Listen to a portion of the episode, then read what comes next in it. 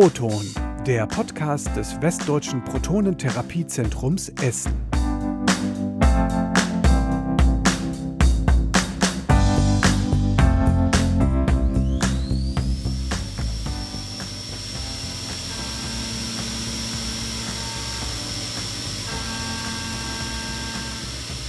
Nein, das ist kein besonders antiquierter Zahnarztbohrer, ganz im Gegenteil. Was Sie hier hören, ist ein Präzisionswerkzeug, das täglich hilft, Leben zu retten. In den vorangegangenen Folgen unseres Podcasts sind Ärzte und vor allem Patienten zu Wort gekommen. In dieser Folge lernen wir die Menschen kennen, die für die Technik zuständig sind. Wir sind Industriemechaniker für Fein- und Gerätewerkstechnik, haben diese Ausbildung hier im Uniklinikum in der Lehrwerkstatt gelernt. Vorher haben wir ähm, noch ein Fachabitur gemacht in genau derselben Richtung, also Konstruktionstechnik heißt das. Ja, das ist unsere Ausbildung. Das sagt Julian Kinne. Gemeinsam mit seinem Kollegen Manuel Beck gehört er seit Gründung des WPE zur Stammbelegschaft. Schon während der Ausbildung in der Werkstatt des Universitätsklinikums Essen fanden sie ihren Job so spannend, dass sie dabei blieben. Wobei Beck ursprünglich eigentlich mal Kfz-Mechatroniker werden wollte. Das äh, war so, wir mussten damals von dem äh, Fachabitur, was wir gemacht haben, ein achtwöchiges Praktikum absolvieren. Und das haben wir beide auch hier schon im Uniklinikum in der Feinmechanik gemacht. Und ähm, ja, das hat uns super viel Spaß gemacht und ähm, da haben wir uns auch ganz gut präsentiert, denke ich. Und äh, deshalb stand auch für uns der Entschluss fest, dass wir dort auch unsere Ausbildung ähm, absolvieren möchten. Und bis heute sind sie dabei geblieben. Die beiden helfen mit, dass die Technik gewartet und ständig verbessert wird.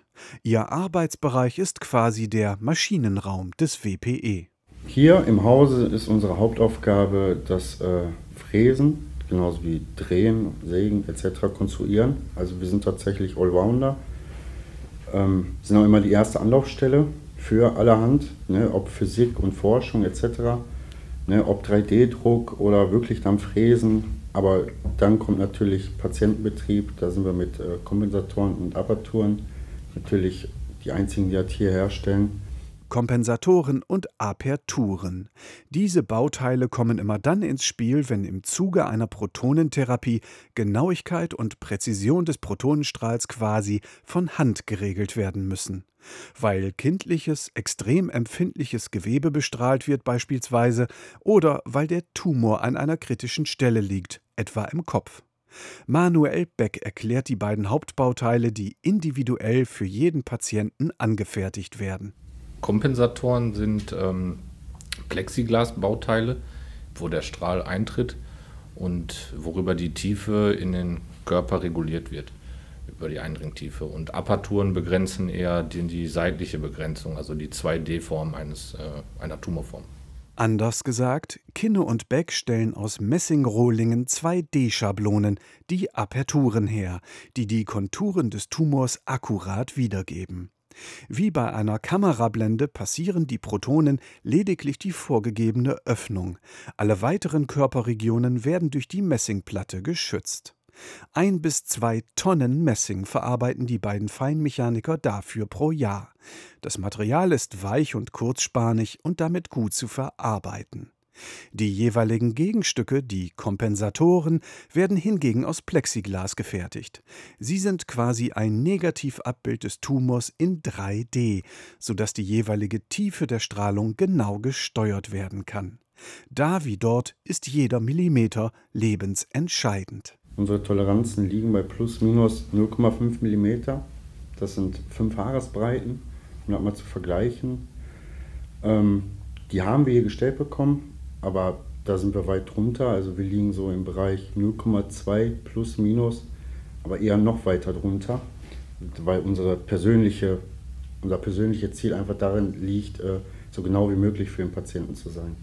Dadurch, dass die beiden Industriemechaniker für Feingerätewerktechnik seit Anfang an beim WPE mitarbeiten, wissen sie um die verantwortungsvolle Arbeit, die sie hier tun. Man hat den Bereich ja auch äh, damals kennengelernt, als wir ja angefangen haben. Und ähm, natürlich ist das im Hinterkopf, aber auch das ist die Motivation, ähm, weil wir damit helfen können. Wir können mit unseren hergestellten Bauteilen den Patienten helfen Und deshalb ist da auch die Motivation so groß, äh, die bestmögliche ähm, ja, Präzision dafür zu haben. Eine Apertur zu fertigen dauert 35 bis 55 Minuten. Das war nicht immer so. Zu Beginn ihrer Tätigkeit benötigten Beck und Kinne für jedes Teil zwischen anderthalb und zwei Stunden. Ständig suchten und erprobten die beiden neue Werkzeuge und Verfahren. Heute ist die Geschwindigkeit daher viel höher, die Qualität allerdings auch. Hört sich paradox an, ist aber tatsächlich so. Also wir haben da viel rumgetüftelt, viel mit äh, Werkzeugherstellern gesprochen, um da wirklich das Optimum an Qualität und an Schnelligkeit herausholen. Für Krebspatienten zu arbeiten wird einem Feinmechaniker nicht unbedingt in die Wiege gelegt. Ihrer verantwortungsvollen Aufgabe sind sich Kinne und Beck aber sehr bewusst. Sie geben aber auch zu, dass sie das jeweils individuelle Schicksal hinter den Hilfsmitteln während der Arbeit gelegentlich ausblenden, gerade dann, wenn sie Aperturen und Kompensatoren für krebskranke Kinder herstellen. Daran, wie wichtig ihre Arbeit ist, erinnert sie allerdings regelmäßig ein ganz anderes Bauteil, von dem hier im Podcast schon die Rede war. Die Glocke. Ja, die Glockenhalterung hatten wir zum Beispiel, war ein ganz großes Highlight. Das, die hängt unten in der Empfangshalle.